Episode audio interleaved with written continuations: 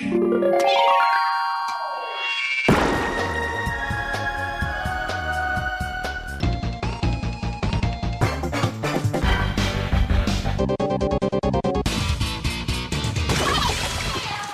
Hallo, liebe Leute, willkommen zur 103. Ausgabe des Ice on Nintendo.de Podcast. Ich bin der Jörg, auch bekannt als The Unknown. Und bevor ich jetzt gleich die Moderation an meinen Kollegen übergebe, möchte ich kurz darauf hinweisen, dass es auch eine Videoversion von dieser Podcast-Ausgabe gibt mit vielen, vielen Screenshots, die ihr euch angucken könnt, während der Podcast läuft. Also, ich gebe jetzt ab an meinen Kollegen Markus, auch bekannt als MG. Hallo, liebe Leute. Ich übernehme auch gleich mal das Zepter. Und zwar werde ich heute den Jörg interviewen, der nämlich das Spiel Ultra Street Fighter 2 The Final Challenges schon fleißig probiert und datteln konnte. Richtig. Und bevor wir richtig einsteigen, wäre meine erste Frage erstmal, gibt es etwas, über das du nicht reden darfst? Ja, ja, genau. Es gibt etwas, über das ich nicht reden darf. Und zwar darf ich nichts über die Online-Funktionen des Spiels sagen. Aber sonst darf ich wirklich absolut alles erzählen. Gut, es hört sich ja schon mal nicht schlecht an, dass wir über fast alles reden dürfen. Ich hätte da eine Frage. Ähm, das Spiel nennt sich ja Ultra Street Fighter 2. Jetzt gibt es ja eigentlich schon drei, vier und einen fünften Teil. Und wo reiht sich denn Ultra Street Fighter 2 denn da ein? Ja, das ist eigentlich eine clevere Frage, die nicht so leicht zu beantworten ist, weil es ja Dutzende Ableger der Street Fighter Reihen gibt, auch von Street Fighter 2 selbst. Das reiht sich direkt nach Super Street Fighter 2 Turbo ein, das unter anderem für 3DO und Sega Saturn damals erschienen ist und natürlich für Automat, aber nicht für Super Nintendo. So gesehen ist es für Nintendo-Spieler was Neues, aber es ist eine weitere Iteration der Street Fighter 2 Reihe, also ein neuer Ableger der Street Fighter 2 Serie. Wenn man jetzt Ultra Street Fighter 2 vergleicht mit Super Street Fighter 2 oder mit Street Fighter 2 Turbo, welche Veränderungen gibt es da im Vergleich zu diesen Spielen? Wenn man einfach nur sehr oberflächlich drauf guckt, könnte man sagen, bis auf ein paar kleine kosmetische Dinge, die die Menüs betreffen, eigentlich fast keine.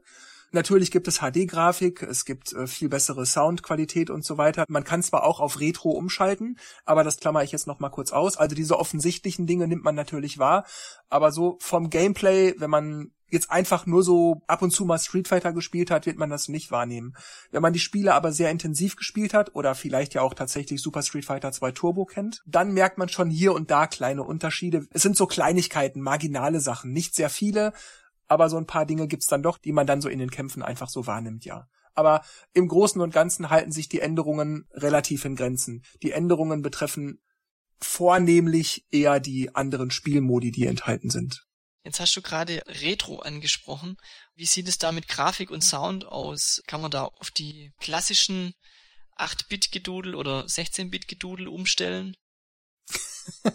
also 8-Bit nicht, denn das Super Nintendo hatte ja 16. Äh, oh Gott, Street Fighter auf dem NES, oh meine Güte. Ja, das kann man, beziehungsweise es ist ja so, dass die Super Nintendo Street Fighter Spiele nicht explizit für das Super Nintendo gemacht wurden, sondern es waren ja Ports vom Automaten. Und wenn ich jetzt also bei Ultra Street Fighter 2 auf Retro umschalte, dann habe ich nicht die Super Nintendo Grafik und den Super Nintendo Sound, sondern eben die Originalgrafik und den Originalsound damals von der Automatenversion. Das sieht natürlich und das klingt natürlich auch ziemlich 16-bittig, aber man hört unter anderem auch bei der Instrumentierung von verschiedenen Musiken, zum Beispiel bei der Sagat Stage, finde ich, hört man es relativ deutlich, leichte Unterschiede bei den Instrumenten, eben weil das Super Nintendo nicht haargenauso geklungen hat, wie die Automaten damals geklungen haben. Aber es ist trotzdem ziemlich nah dran am Super Nintendo, das kann man trotzdem sagen. Wichtig finde ich auch noch zu erwähnen, dass man, wenn man Retro haben möchte, nicht Grafik und Sound gleichzeitig umstellen muss, sondern man kann auch sagen, ich möchte zwar die moderne Grafik haben, aber den Retro-Sound. Oder ich möchte zwar die Retro-Grafik haben, aber den modernen Sound haben. Sowohl als auch kann man also einstellen. Okay. Stelle ich mir interessant vor, wenn man die Möglichkeiten ausprobiert. so HD-Grafik und Retro-Sound oder umgekehrt dass halt das, was man sieht und was man hört, sich einfach unterscheidet. Ja, aber so habe ich es auch eingestellt bei mir. Ich spiele tatsächlich mit HD-Grafik und Retro-Sound. Und ich muss sagen, also mir kommt das jetzt nicht merkwürdig vor, das, das auf diese Weise zu spielen. Also ich, ich nehme das einfach so wahr. Und ich muss auch sagen, ich habe hier einen 40 Zoll Full HD Fernseher stehen und ich muss wirklich sagen, Das Bild ist gestochen scharf, die Kämpfer sehen super aus. Jedenfalls auf HD, wenn man es auf Retro umstellt, hat man natürlich diese Pixelgrafik. Das sieht natürlich auch an und für sich gut aus, aber es ist eben, naja, pixelig. Aber das soll ja auch so sein. Nebenbei ist vielleicht noch zu erwähnen, wenn ich es auf modern einstelle, ist das Bild 16 zu 9 und wenn ich es auf Retro einstelle, ist das Bild 4 zu 3, also wie es früher auch war. Und ich habe dann links und rechts so Balken, wo dieses Ultra Street Fighter 2 Logo so eingebettet ist. Quasi äh, Automatengehäuse sieht man dann links und rechts. Nee, das nicht. Es ist einfach wirklich so eine Bitmap links und rechts ein. Okay. Jetzt hat ja der Titel einen Untertitel, The Final Challengers. Mhm. Ist das ein Hinweis auf neue Kämpfer, die es dort gibt? Ja, grundsätzlich schon. Es gibt einmal die acht klassischen Kämpfer aus dem Ur-Street Fighter, Ryo Ken und so weiter. Dann mhm. gibt es natürlich die vier Bosse, Balrog, Vega und so. Dann gibt es natürlich auch die vier Kämpfer, die damals bei Super Street Fighter 2 dazu kamen, T-Hawk, Kemi und so. Plus Akuma, der ja damals bei Super Street Fighter 2 Turbo dabei war, den man mit so einem kleinen Cheat spielen konnte. Der ist jetzt hier direkt wählbar, den braucht man einfach nur auswählen. Und quasi neu sind Evil Ryu und Violent Ken. Wobei das quasi, das habe ich jetzt gerade so, das konnte man jetzt natürlich nicht sehen, so mit Gänsefüßchenzeichen mit den Händen gemacht, weil es die beiden Figuren auch schon in anderen Spielen gab, die sozusagen in der Zwischenzeit erschienen sind. Da gab's Evil Rio zum Beispiel auch bei Capcom vs. SNK 2 beispielsweise. Aber in der Street Fighter 2 Reihe sind die neu. Natürlich spielen die sich minimal anders, weil die zum Beispiel auch diesen Teleport von links nach rechts haben, den ja auch Akuma hat. Und kleine Veränderungen hier und da in den Moves oder in der Animation. Aber im Großen und Ganzen spielen die sich schon sehr ähnlich wie ihre Counterparts, also der normale Ryu und der normale Ken.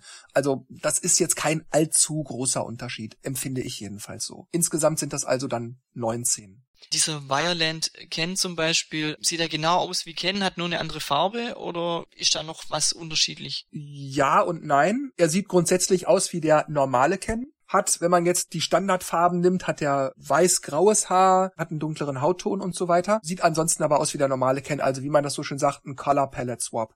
Aber der Begriff Color Palette Swap passt auch anders, denn man kann bei jedem Kämpfer aus bis zu zehn vordefinierten Farben auswählen. Also zum Beispiel Ryu in hellblauem Kimono, in weißem Kimono, in orangenem Kimono. Und das gilt dann für alle Kämpfer. Die haben dann unterschiedliche Hauttöne, unterschiedliche Stirnbänder oder, oder, oder, je nachdem, welche Farbe ich auswähle. Aber es gibt auch noch eine elfte Farbe, die man selbst definieren kann. Das heißt, wer seinen Ryu zum Beispiel, wer seinen Ryu zum Beispiel mit einer dunklen Hautfarbe haben möchte und ein knallgelbes Kimono mit schreiend grellem Lila-Ton als Stirnband, kann sich das einfach machen. Oder einen lilafarbenen Sagat oder so, das ist alles möglich. Also quasi ein, ein Mini-Editor. Ja, kann man so sagen. Ein Mini-Farbeditor, der für jeden Charakter eine separate elfte Farbe ermöglicht. Die kann man dann auch einfach ganz normal auswählen, wenn man sie dann einmal eingestellt hat. Okay, äh, meine nächste Frage wäre dann, welche Spielmodi es denn gibt. Ja, da gibt's zum einen natürlich den Klassiker. Man spielt ganz alleine gegen die CPU. Das heißt, man wählt seinen Kämpfer aus und wird dann einmal um die Welt geschickt und kämpft dann gegen mehrere Kämpfer, um am Ende gegen die vier Bosse Balrog, Vega, Sagat und M. Bison anzutreten. Da kann man natürlich vorher auch die CPU-Schwierigkeit einstellen, von ganz leicht bis ganz schwer. Das sind, glaube ich, sieben oder acht Schwierigkeitsstufen, da bin ich jetzt gerade nicht sicher. Dann gibt es natürlich den typischen Zwei-Spieler-Modus, wo Spieler 1 gegen Spieler 2 antritt. Auch da kann jeder seinen Kämpfer wählen, wie er möchte. Und auch da ist unter anderem die elfte Farbe für beide Spieler auch auswählbar. Dann gibt es natürlich den Online-Modus, über den ich nichts sagen darf. Dann gibt es den sogenannten Kumpelkampf. Im Kumpelkampf spielt man entweder alleine plus CPU gegen eine weitere CPU oder man spielt zu zweit gegen eine CPU. Das heißt, egal ob man mit CPU oder mit einem zweiten Spieler spielt, man kämpft auf jeden Fall gegen jemand Drittes und das ist immer die CPU. Spieler 1 und Spieler 2 kämpfen sozusagen gegen Spieler 3 und teilen sich dabei eine Energieleiste. Dann gibt es einen Trainingsmodus. Da wählt man sich zuerst einen Charakter, mit dem man trainieren möchte. Dann wählt man sich noch einen Sparringspartner aus und den kann man dann einstellen, wie man möchte. Er soll einfach nur blöd dastehen, er soll immer hin und her springen, er soll einfach immer alles blocken, er soll auch angreifen, was auch immer ich gerade brauche, um zu trainieren. Und dann kann ich mir auch anzeigen lassen, welche Buttons gedrückt werden, wie viel Schaden irgendeine Combo anrichtet, wie viel Stun-Schaden ich beim Gegner anrichte. Das heißt, wie wahrscheinlich ist es, wenn ich diese Combo anwende, dass der Gegner danach für einige Sekunden benommen liegt und ich dann weitere Schläge ansetzen kann, ohne dass er sich verteidigen kann. Also all das kann ich mir anzeigen lassen und meinen Sparringspartner sozusagen einstellen. Ich kann sogar, wenn ich das möchte, statt einfach eine CPU da wild rumhüpfen zu lassen, einen menschlichen Spieler nehmen, der dann statt einer CPU, die ich irgendwie einstelle, entsprechend reagiert, wo ich sage, okay, greif mal an oder bleib mal einfach nur stehen. Das ist auch möglich. Und als weiteren Spielmodus hat Capcom noch etwas ganz Neues eingebaut, und zwar den sogenannten Weg des Hado. Da kann ich mir jetzt nichts Genaues drunter vorstellen. Kannst du das noch genauer erläutern, was Weg des Hadu ist? Ja, das haben die meisten wahrscheinlich auch schon in diesen Nintendo Direct Trailern gesehen, wo man aus dieser Ego-Perspektive spielt. Und zwar ist das so, man spielt als Ryu, wählt dann erst seine Schwierigkeitsstufe noch aus, da gibt's drei. Man nimmt links einen Joy-Con in die Hand und rechts einen Joy-Con in die Hand und spielt dann aus der Ego-Perspektive von Ryu. Das heißt, man imitiert mit den Joy-Cons in den Händen die Bewegung eines Hadoken oder eines Shoryuken oder so und kämpft dann gegen die, naja, Horden von M. Bison und natürlich auch M. Bison selbst. Man macht halt seine Special Moves, man kann allerdings keine normalen Kicks oder Punches oder sowas machen. Man kann auch nicht hin und her laufen oder auf die Gegner zu oder von den Gegnern weglaufen, sondern man muss quasi warten, bis die Gegner nah genug sind, um sie wegzudragon punchen, beziehungsweise kann natürlich, wenn sie weiter weg sind, einen Hadouken schmeißen. Man kann aber noch blocken, indem man auf beiden Joy-Cons die L- und R-Tasten drückt und dann hält man sich seine Fäuste quasi nah an die Brust. Und dann blockt man die Angriffe der Gegner ab. Man muss also so ein bisschen wie bei Punch-Out vielleicht auf den richtigen Moment achten, wo man angreift oder sich dann auch mal verteidigt. Wenn man einige Gegnerwellen abgeschlossen hat, ist das erstmal kurz vorbei, dann wird das quasi beendet, dann bekommt man Erfahrungspunkte, die kann man verteilen, dann kann man stärker werden, schneller werden und nimmt das dann mit in die nächsten Kämpfe. Das gilt aber auch nur innerhalb des Weg des Hado-Modus. Das kann man mhm. nicht in die anderen Spielmodi mit reinnehmen. Und diesen Modus kann man auch nur alleine spielen. Den kann man nur ganz alleine spielen. Dann waren das eigentlich auch alle Spielmodi. Es gibt noch die üblichen Sachen im Menü wie Optionen oder Rekordeinsichten, dass man sieht, wie oft hat man welchen Charakter gewählt, wie oft hat man mit dem gewonnen, wie ist die Gewinn-Verlust-Ratio im Online-Modus, pipapo, oder die Buttonbelegung ändern, halt die üblichen Sachen. Sind die Spielmodi von Anfang an alle verfügbar oder muss man die freischalten teilweise? Die sind alle von Anfang an direkt verfügbar, da muss man nichts freischalten, aktivieren. Übrigens auch alle Kämpfer, die sind alle direkt von Anfang an vom Fleck weg wählbar, da muss ich nicht noch irgendwas aktivieren oder so. Gibt es ein Belohnungssystem für eine bestimmte Anzahl von gewonnenen Kämpfen und so weiter und so fort? Du meinst so ein Achievement-System? Eigentlich nein. Also ich sag mal so zu 90 Prozent nein, zu 10 Prozent ja. also es gibt kein Achievement-System in dem Sinne, aber es gibt, ja, das Spiel nennt das Titel. Ich würde das eher so eine Art Bezeichnung nennen, die man sich geben kann. Wenn man zum Beispiel mit, ich sag mal, mit Akuma den Weltmodus gegen die CPU durchgespielt hat. Je nachdem, wie gut man war, kriegt man dann zum Beispiel den Titel Meister der Faust. Den kann man dann für sich und sein Profil einstellen. So gesehen kann man diese Titel, die man bekommt, wenn man mit Charakter X dieses und jenes geschafft hat, naja, das so als Achievement verstehen. Mhm. Aber Achievements im klassischen Sinne wie Spiele 100 Kämpfe oder besiege 10 CPUs, ohne einmal einen Kampf zu verlieren oder irgend sowas, das gibt es alles nicht. Okay. Dann würde ich mal zur Steuerung kommen. Und zwar sind ja, wenn man vom Super Nintendo ausgeht, mittlerweile ja mehr Knöpfe dazugekommen. Und da wäre jetzt meine Frage, sind die, ist die Taschenbelegung 1 zu 1 gleich geblieben? Gibt es da Veränderungen? Kann man es anpassen? Also die Standard-Tastenbelegung ist definitiv gleich geblieben, wenn man vom Super Nintendo ausgeht. Aber auf dem Super Nintendo konnte man damals auch schon die Tasten, wie man wollte, x-beliebig umbelegen. Und das geht hier auf der Switch genauso. Ich habe auch die Wahl, ob ich den Pro-Controller nehme, einen Joy-Con quer oder zwei Joy-Cons im Duo spielen möchte. Das kann ich alles machen, wie ich lustig bin. Und da kann man dann auch zwischen Pro-Steuerung und Light Steuerung auswählen, wie das damals auch bei Super Street Fighter 4 für den 3DS zum Beispiel der Fall war, wo man, ich sag jetzt mal, auf einen Touchscreen-Bereich den Dragon Punch legen konnte. Das heißt, ich tippe einfach drauf und sofort macht Ryu den Dragon Punch. Das kann ich auch einstellen. Aber im Vergleich zur 3DS-Version finde ich das hier besser gelöst. Wenn ich jetzt zum Beispiel an Charakter denke, wo die Special Moves aufgeladen werden müssen, wie beispielsweise Guile oder Balrog oder E-Honda, wo ich halt zum Beispiel zwei Sekunden hinten halte, dann nach vorne Punch für einen Sonic Boom. Da war es bei dem 3DS so, dass ich gedrückt habe und sofort hat's geil einen Sonic Boom gemacht. Dann drücke ich wieder, er macht wieder Sonic Boom, Sonic Boom, Sonic Boom, Sonic Boom, so wie ich lustig bin.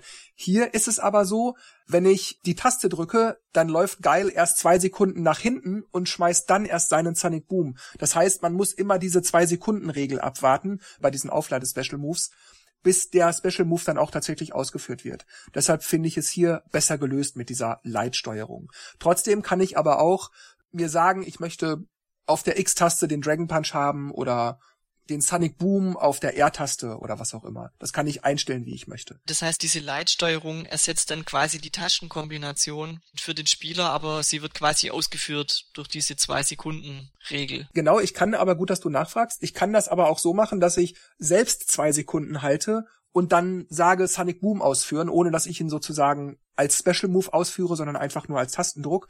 Dann muss ich nicht zwei Sekunden warten, weil ich habe ja schon zwei Sekunden selber aufgeladen. Mhm. Aber wenn ich nicht selber auflade, dann läuft er erst zwei Sekunden zurück und schmeißt dann erst seinen Sonic Boom. Ich kann übrigens auch, wenn ich die Joy-Cons links und rechts an der Switch selbst dran gesteckt habe, kann ich auf dem Touchscreen, wenn ich das möchte, auch noch vier Felder anzeigen lassen, wo ich auch mit dem Finger direkt so drauf touchen kann und auch darauf Special Moves oder harter Punch oder sowas drauflegen. Gibt's denn bei Ultra Street Fighter 2 neue Special Moves? Also ich wüsste jetzt wirklich spontan keinen Special Move, der seit Super Turbo dazugekommen wäre. So, dann wäre ich eigentlich mit meinen Fragen durch. Ich habe noch ein, zwei nicht unwesentliche Fragen übrig. Mhm. Und da wäre die eine, für welche Plattform kommt denn überhaupt Ultra Street Fighter 2? ja, das haben wir vergessen am Anfang zu sagen. Ich habe es gerade erwähnt, Joy-Cons und Touchscreen. Das erscheint für die Nintendo Switch am 26. Mai. Das wäre meine weitere Frage gewesen, wann es denn erscheint. Also gut, 26. Mai, gar nicht mehr so lange. Zwei Wochen knapp, ja. Kannst du uns was über die Dateigröße sagen? Ja, das kann ich. Das Spiel belegt 2,7 Gigabyte. Gut, dann wären meine Fragen soweit beantwortet. Mhm. Ich bedanke mich für das Interview. Bitte. Und ich würde mich dann verabschieden, sag dann ciao, tschüss, bis zum nächsten Mal und Jörg macht das Licht aus. Ja, tschüss, macht's gut und bis zum nächsten Mal. Ciao.